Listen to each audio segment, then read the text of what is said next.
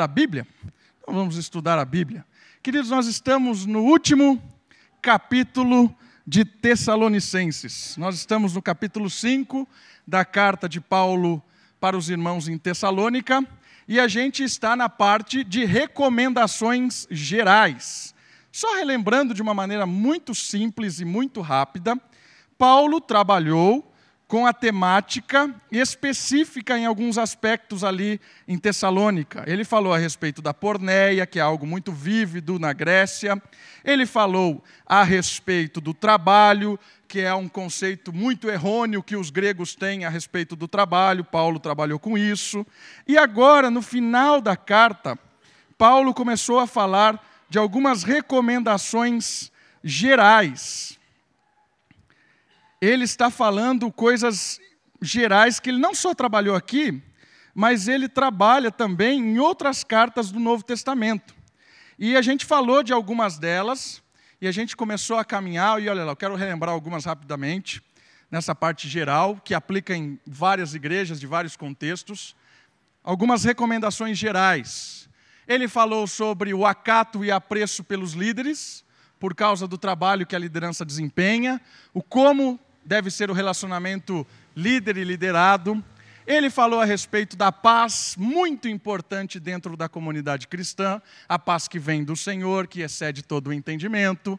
Ele falou também pra, com relação aos insubordinados, como trabalhar, não deixe de exortar os insubordinados, porque aquele que é insubmisso à autoridade, ele é uma laranja podre no meio de todo o saco de laranja. Então, a importância de exortar, de trabalhar com um insubordinado.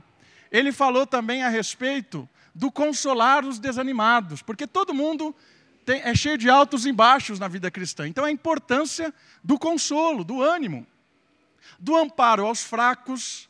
A gente falou que isso aqui tem a ver ou com aqueles que estão doentes ou aqueles que são fracos espirituais. A gente falou também da longanimidade para com todos.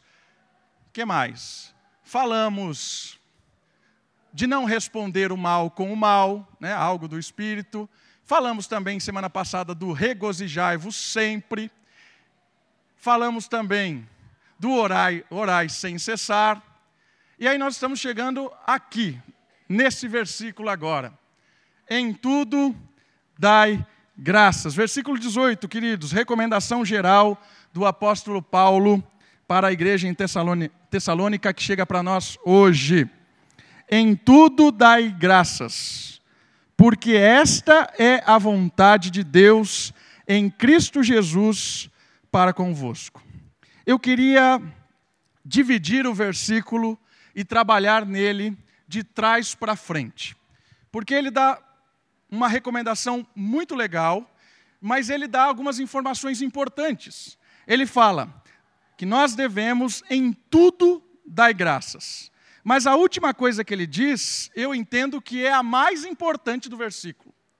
Ele diz que essa é, é a recomendação de Deus para conosco em Cristo Jesus. Essa recomendação é importante. Vamos dividir o versículo. A última parte diz que em Cristo é possível isso. Da mesma forma de como nós vimos semana passada, que não tem como ser satisfeito ou responder o mal com o bem, sem a atuação do Espírito em nós, aqui ele trabalha esse conceito dizendo da importância de estar em Cristo. É impossível entender as situações da vida, é impossível caminhar por esse mundo cheio de altos e baixos, sem estar em Cristo para dar o significado verdadeiro das situações. Se a gente não estiver em Cristo, firmado no Senhor, conhecedor da sua realidade, nós não vamos conseguir entender essa mensagem de reconhecer a mão de Deus em todas as coisas e agradecer por todas as situações ou em todas as situações. Por isso é muito importante o estar em Cristo. Porque quando nós estamos em Cristo, e estar em Cristo é ser lavado pelo sangue de Jesus, estar em Cristo é ser nova criatura, estar em Cristo é reconhecer o amor do Senhor Jesus, estar em Cristo é se submeter às ordens de Deus, estar em Cristo é uma nova vida. A partir do momento em que nós nos encontramos em Cristo, essa união mística com o Senhor Jesus, nós começamos a entender as coisas diferente. Nós começamos a valorizar coisas que ante anteriormente nós não valorizávamos. Nós começamos a perceber detalhes nas coisas que às vezes a gente deixava passar, detalhes pequenos.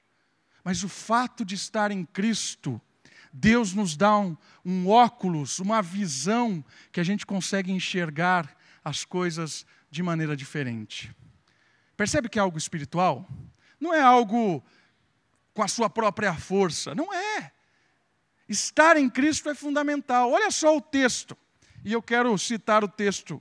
Deixa o seu dedinho aí em Tessalonicenses e abre, por favor, no Evangelho de João. Texto muito conhecido.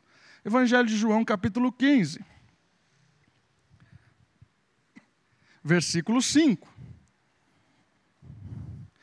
A nossa posição em Cristo é que nos possibilita enxergar o mundo e interpretar o mundo de uma maneira diferente. Olha só o que o Evangelho de João, o apóstolo, tem para nos dizer no capítulo 15, no versículo 5. Ele diz assim: Eu sou a videira, vós os ramos. Quem permanece em mim e eu nele, esse dá muito fruto porque sem mim nada podeis fazer. Entende? Se não estivermos em Cristo, que é a videira verdadeira, nada podemos fazer. Esse fato do versículo em Tessalonicenses é fundamental. Estar em Cristo é inegociável para a prática dessa recomendação que ele dá. Estar em Cristo é a base para que nós possamos entender como dar graças em toda a situação. Vamos para outra parte do versículo, para não ficarmos só no estar em Cristo. Poderia falar a noite toda sobre estar em Cristo, porque é fundamental estar em Cristo. A outra parte do versículo, ela diz o seguinte: em tudo dai graças, porque esta é a vontade de Deus. Estamos em Cristo. E quando nós estamos em Cristo, nós imitamos a Cristo. Qual é ou qual foi a missão de Cristo no mundo? Já pensou sobre isso? Por que o Senhor Jesus veio ao mundo? Qual era a missão dele? Sabe o que o Senhor Jesus veio fazer ao mundo? Ele veio fazer a vontade do Pai. Era isso que importava. O Senhor Jesus veio para fazer a vontade do Pai. E ele revela isso muitas vezes, inclusive no momento da cruz. Quando ele pergunta: se for possível, afasta de mim, ou diálogo, né? Mas não faça a minha vontade, faça a sua vontade. O Senhor Jesus não veio para morrer na cruz. O Senhor Jesus veio para fazer a vontade do Pai. E a vontade do Pai era que ele morresse na cruz. Então ele vai morrer na cruz. Entende isso? O Senhor Jesus não veio para fazer tal coisa, ele veio para fazer a vontade do Pai. Se isso é a vontade do Pai, então eu vou fazer. Esse é o nosso exemplo. Fazer a vontade do Pai. Isso traz para nós, em Cristo Jesus, a vontade do Pai é fundamental na nossa caminhada. Por que nós existimos? Para que nós existimos? Para glorificar a Deus, como diz o nosso catecismo, e ter prazer nele. Em resumo, isso quer dizer o quê? Eu glorifico a Deus quando eu faço a vontade do Pai. E quando eu faço a vontade do Pai, eu me encho com o prazer divino. Entende a importância de fazer a vontade do Pai? Queridos, isso aqui é dificílimo. Porque nós o tempo todo queremos fazer a nossa vontade. É a minha vontade que deve ser feita ou dita. Às vezes a gente vai para a Bíblia e vai pedir um conselho para alguém, Não porque eu quero saber o que Deus quer ou o que a pessoa tem para me dizer, mas eu quero fazer com que a Bíblia diga o que eu quero ouvir. Ou eu vou ouvir o conselho de alguém, mas eu vou procurar pessoas que digam o que eu quero ouvir. Isso não é fazer a vontade do Pai. Isso é achar ou enganar-se pensando que está fazendo a vontade do Pai. Mas nada disso é a vontade do Pai. A vontade do Pai é se submeter àquilo que o Senhor diz, seja o que for. Para o Senhor Jesus, era uma cruz. Não faça a minha vontade, faça a do Pai. É isso, Pai? É isso. Então vamos. Isso é carregar a nossa cruz. Quer entender o que é carregar a sua e a minha cruz? É isso. O Senhor disse: Não faça a minha, é a cruz? Então eu vou para a cruz. Carregar a nossa cruz é olhar para as Escrituras e dizer assim: Qual é a sua vontade, Deus? É isso? Então eu vou fazer. É, é isso aqui mesmo que o Senhor quer? Então eu vou fazer.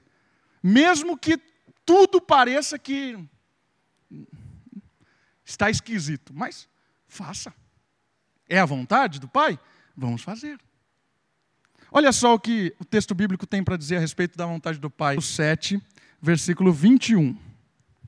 Evangelho de Mateus, capítulo 7, versículo 21.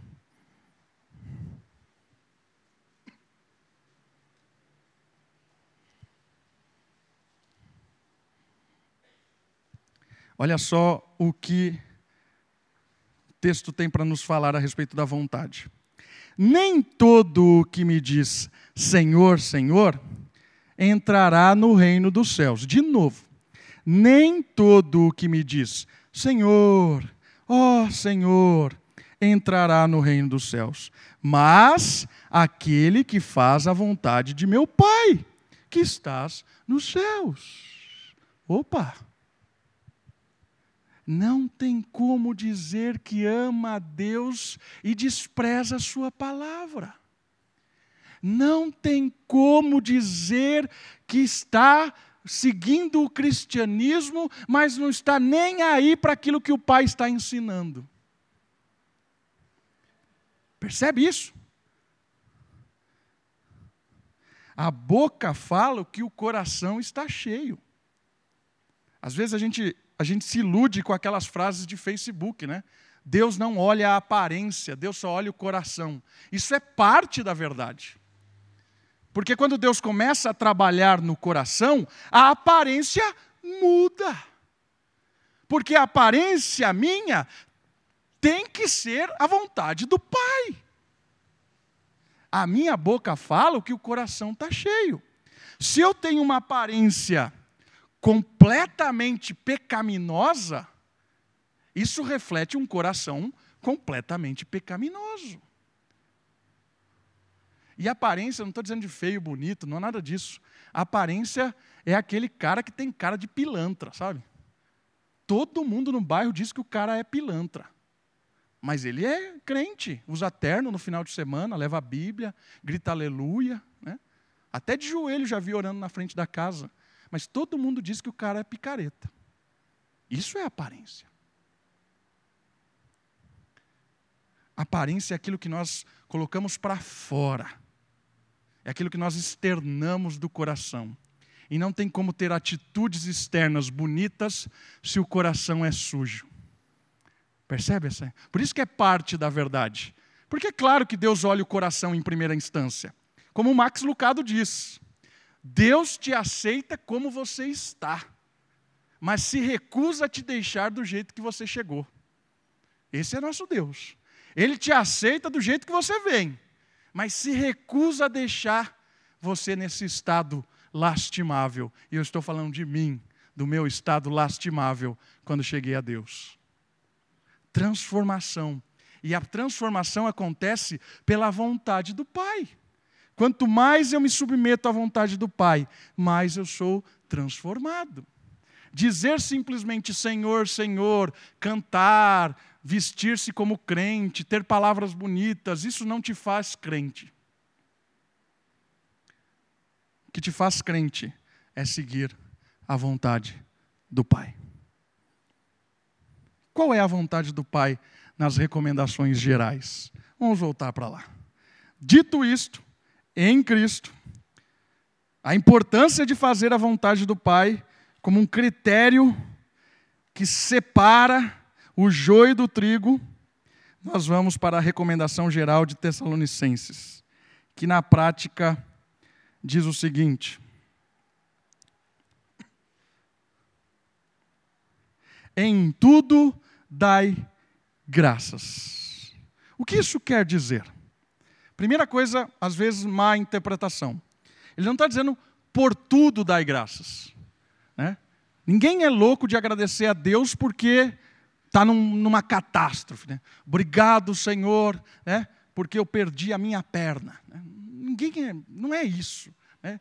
É, e não é também aquela síndrome de Poliana, sabe a síndrome de Poliana? Sempre achar um, um, mal menor, né? Ah, eu perdi um braço, mas eu tenho ainda o outro, né?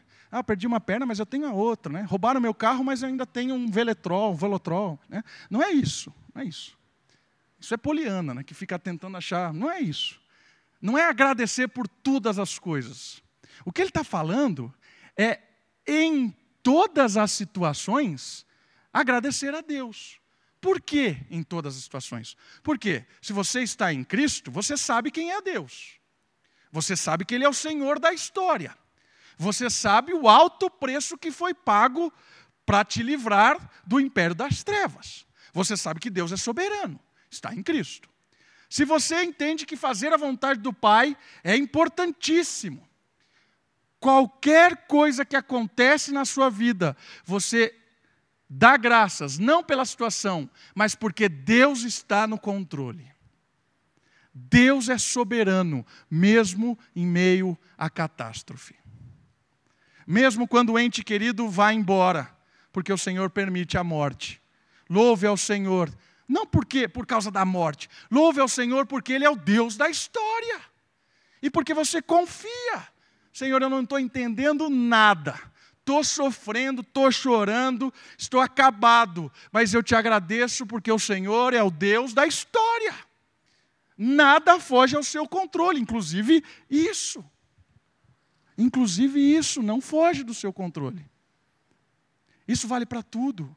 Vale para quando eu perco o emprego, vale por quando eu estou com um desafio na minha casa, está difícil os meus filhos, educação dos filhos. Isso vale para o trabalho, quando eu não encontro ninguém honesto para trabalhar comigo. Vale para quando eu tenho uma empresa, eu quero fazer as coisas justas, mas esse governo só me rouba. Vale para todas as coisas.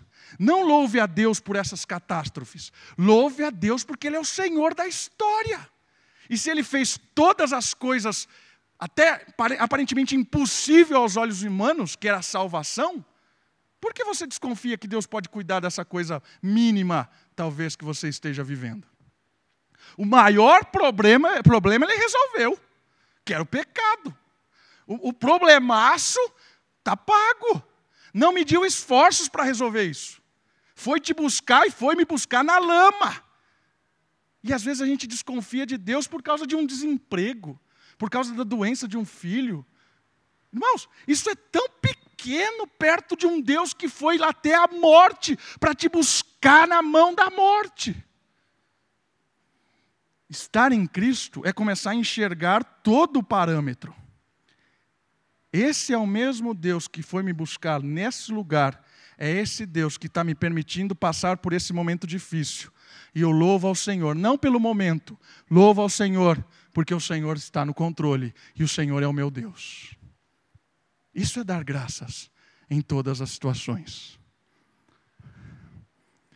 E às vezes a gente acha que Deus vai responder por que, que a gente está sofrendo ou passando por algum problema, alguma dificuldade. Né? Lembra da história de Jó? Deus nunca respondeu para Jó por que ele sofreu tudo que ele sofreu. E Jó perdeu tudo. Deus não respondeu nada para Jó. Mas Jó, quando viu a Deus, ficou satisfeito. Não precisou de resposta. Bastou olhar para o Senhor e estava satisfeito. Pare de olhar para as coisas e olhe para Deus. Jó não teve resposta. A resposta dele foi o próprio Deus. Comece a ver Deus cuidando da sua vida. Em tudo, dai graças, porque essa é a vontade de Deus em Cristo Jesus. E saiba, todas as coisas cooperam para o bem daqueles que amam a Deus. É um processo, irmãos. É um processo de amadurecimento, de crescimento, de preparação. Deus está nos formando para um lugar perfeito. Deus prometeu um lugar maravilhoso, mas não disse que o caminho até lá seria calmaria. O caminho até o novo céu a nova terra é cheio de desafios. Ok? Dai graças em todas as coisas. Mais um. Vamos seguir para o próximo conselho. Volte lá para Tessalonicenses, por gentileza.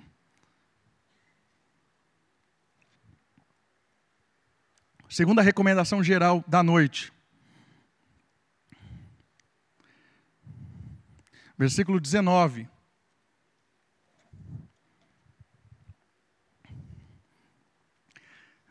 Não apagueis o espírito. Olha que informação interessante. Não apagueis o espírito. O que será que ele está querendo dizer com isso? A primeira coisa muito importante a, a se perceber no contexto bíblico todo é que o Espírito Santo é associado com o fogo. Então, o contraste aqui é apagar o fogo, certo? Então, ele está dizendo assim: não apague o fogo do Espírito. Essa é mais ou menos a ideia do apóstolo. Mas em que termos da atuação deste fogo do Espírito é possível apagar ou diminuir? Vamos pensar em alguns aspectos da obra do Espírito em nós. Eu, eu entendo esse texto, em primeiro momento, que uma forma de apagar o Espírito na nossa vida individual é quando nós paramos de crescer espiritualmente. Porque é o Espírito quem fomenta Cristo em nós, quem forja o caráter de Cristo. É o Espírito quem produz o fruto na nossa vida. Então, uma das formas de apagar o Espírito é quando nós damos brecha à carne. Quer ver um texto que fala sobre isso? 2 Coríntios, por gentileza. Abra sua Bíblia em 2 Coríntios, capítulo 3, a partir do verso 16. Olha o que ele fala a respeito da atuação do Espírito e do crescimento espiritual. Então, o primeiro caráter desse, dessa recomendação geral está ligado com o crescimento espiritual, a maturidade espiritual. Versículo 16 de 2 Coríntios, capítulo 3. Quando, porém, algum deles se converte ao Senhor, está falando de judeu, o véu lhe é retirado. Ora, o Senhor é o Espírito. E onde está o Espírito do Senhor, aí há liberdade. E todos nós, com o rosto desvendado, contemplando como por espelho a glória do Senhor, somos transformados de glória em glória, em glória na sua própria imagem, como pelo Senhor, o Espírito. Olha que legal esse texto. Ele está falando, fazendo a comparação com o povo judeu, que estava com uma cortina que não permitia que eles vissem o ministério do Espírito. Mas ele diz assim: quando o Senhor tira a venda desse povo, quando eles começam a enxergar a atuação do Espírito, eles entendem que o Espírito traz liberdade. Liberdade para quê? Liberdade para fazer o que é certo. Porque nós éramos escravos. Agora somos livres para fazer o que é justo e correto diante de Deus. E o que é correto e justo? Como usar dessa liberdade? Ele diz: quando nós estamos com o rosto desvendados, livres, nós contemplamos ao Senhor como por espelho e pelo Espírito somos transformados. É como se eu olhasse para a glória de Deus e a glória de Deus, como por espelho, fosse transformando o meu caráter, a minha vida. É o Espírito transformando a minha vida. E quando é que eu apago o espírito? Quando eu paro de olhar a glória de Deus, quando eu paro de, de, de usar da minha liberdade para crescer espiritualmente e deixo que o pecado volte a reinar na minha vida. Isso é uma forma de apagar a atuação do espírito em nós. Paulo diz isso em Romanos capítulo 6. Não reine, portanto, em vosso corpo mortal novamente o pecado.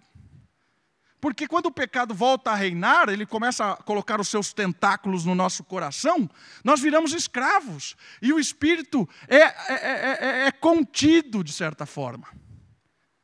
Entende que o apóstolo está nos ensinando? Que nós não devemos deixar com que o pecado volte a nos escravizar. Nós não devemos nos render a uma vida de, comodismo uma vida medíocre. A gente precisa constantemente nos quebrantar diante de Deus e olhar para a glória de Deus e ser transformado pelo Espírito que trabalha no nosso caráter. Esse é um primeiro aspecto muito importante. O segundo aspecto que eu vejo de abafar o poder do Espírito ou de apagar o fogo do Espírito em nós, entenda isso como um fogo. O fogo, o fogo do Espírito está ligado com, com pureza, com limpar. E o fogo do Espírito, quando é trabalhado no meu coração, ele vai me limpando dia a dia. E outro aspecto legal é a respeito do poder do Espírito na evangelização. Porque é o Espírito quem convence do pecado e do juízo. Uma forma de abafar o Espírito é quando eu não mais pela força do Espírito, proclamo o Evangelho. Quando eu me calo diante de um mundo caótico. Quando eu não anuncio mais do poder de Deus para a salvação de todo aquele que crê. O poder de Deus é o Evangelho. Uma forma de apagar o Espírito é não ser usado com o fogo do Espírito para anunciar o Evangelho onde quer que você esteja. Anunciar o Evangelho pela boca e pela atitude. Porque o Evangelho muda o coração e muda a mente e muda a atitude. Essa é uma outra forma. E eu queria também comentar rapidamente, que o tempo nosso é curto, a outra forma que eu entendo de apagar o espírito está ligado com os dons da comunidade. Com os dons da comunidade. Quando eu não me envolvo com a comunidade. Quando eu não uso o dom do Espírito que, que me capacita para servir a comunidade. Isso é apagar o Espírito. Ou quando eu desprezo o serviço da comunidade. Quando eu desprezo a atuação dos dons do Espírito atuando em comunidade. Isso é uma forma de apagar. Irmãos, e, e, e, quando a gente apaga o espírito em qualquer um desses aspectos, a gente deixa de crescer espiritualmente, a gente deixa de evangelizar, a gente deixa de servir na comunidade, nós nos afastamos completamente de Deus. E eu, eu acredito que essa recomendação agora ela é mais coletiva. Não apagueis o espírito da unidade da comunidade, que serve junto, que trabalha junto, não despreza a importância do serviço comunitário do serviço para a glória de Deus. Saiba que é o próprio Espírito que chamou cada um de vocês que estão aqui sentados essa noite, e com certeza, se você entendeu o Evangelho, Deus te capacitou com um dom espiritual para servir a comunidade. Pode ser o dom da fé, o dom da, da oração, o dom do serviço, o dom do ensino, o dom de hospedar, o dom de presidir, o dom de tantos outros, até eu creio que nem todos os dons estão na Bíblia. Capacidades espirituais para servir a comunidade. E apagar o espírito é desprezar o serviço comunitário e também não se envolver com o serviço comunitário. Eu entendo que essa é uma coisa muito, muito perigosa. Quando nós desprezamos a atuação do espírito no meio comunitário. E, e o espírito age da forma que ele quiser. O Espírito pode curar, o Espírito pode libertar, o Espírito pode transformar, o Espírito pode ensinar, o Espírito pode agir, o Espírito pode agir como ele quiser aqui no nosso meio. Quando eu desprezo a atuação comunitária do Espírito, é apagar o Espírito. Então eu entendo que essa recomendação de Paulo está ligada com três aspectos: apagar o Espírito com relação à evangelização, apagar o Espírito com relação à santificação e apagar o espírito com relação ao serviço comunitário. E aí vem um outro aspecto que eu acho que não está totalmente desligado disso. Quer ver uma forma que talvez parece que os irmãos em, Tessalonicense, em Tessalônica estavam desprezando o Espírito? Olha só o que diz o próximo verso. Versículo 20. não desprezeis as profecias. Por que será que ele está dizendo isso? Parece que tem a ver com o desprezo do Espírito, com o apagar do Espírito. Porque a profecia é um dom do Espírito. A profecia, como Paulo mesmo disse para os irmãos em Corinto, ela é mais importante que, que tudo aquilo que eles estavam valorizando naquele momento. Mas o que é o dom de profecia? O que é esse dom de profecia que ele estava desconsiderando? Eu quero fazer algumas considerações muito importantes. Eu acho que eu já falei isso, mas é sempre bom lembrar. O dom de profecia é diferente do ofício do profeta. Mesma coisa o apóstolo. O apóstolo ofício é diferente do dom do apóstolo. Certo? Dom é uma coisa, o ofício é outra. O ofício é os doze apóstolos, são os ofi, o ofício deles. Mas, por exemplo, Barnabé é chamado de apóstolo na Bíblia. Não como ofício, mas por causa do dom de Barnabé. Então, Barnabé não tinha o ofício apostólico, mas tinha o dom apostólico. Pre profecia está ligada a isso. Profeta eram aqueles homens levantados por Deus com a finalidade de trazer revelações bíblicas. Os profetas eram aqueles que revelavam coisas das Escrituras. Por isso que Efésios capítulo 2, versículo 20, diz que o fundamento da igreja estava em Cristo, que é a pedra, mas nos apóstolos, profetas. Por quê? Porque o ofício de profeta não existe mais. O profeta que traz revelações novas não existe mais, porque é desnecessário. Porque Cristo é a revelação plena. E os apóstolos e profetas, o ofício deles foi para trazer toda a revelação. Temos a Bíblia, a revelação completa. Então, o dom é diferente do ofício. O ofício profético não existe mais. Então, note na recomendação: Paulo não está dizendo, não despreze o profeta. Tá bom? Por quê? Porque profeta não existe mais. O profeta, quando dizia uma coisa, não tem erro. É isso que vai acontecer. Profeta não erra. Se o profeta errasse, pedra na cabeça. Está né? Tá em Deuteronômio capítulo 13. Errou o profeta, pedra na cabeça. Então o profeta não erra. O profeta traz a revelação divina. Mas o que é o dom de profecia, então? O dom de profecia está ligado com a autoridade divina para ensinar a palavra. Muito do que o ofício fazia. O profeta se colocava na frente do povo em nome de Deus para trazer a mensagem de Deus. O profeta falava em nome de Deus. O dom de profecia está ligado com isso. Está ligado com algumas pessoas chamadas e capacitadas por Deus para expor a palavra, para revelar a aliança, para apontar quem é Deus. A profecia é o ensino das Escrituras, é o ensino da revelação. O dom de profecia, o profeta, é aquele que anuncia para as pessoas bênção e maldição em seguir ou não a Deus. Às vezes a gente acha que dom de profecia é questão de revelação, né? É a pessoa que vem e fala assim: ó, não vai, não pegue o avião porque o avião vai cair, né? Não é isso. Isso é o mínimo da atuação profética no Antigo Testamento.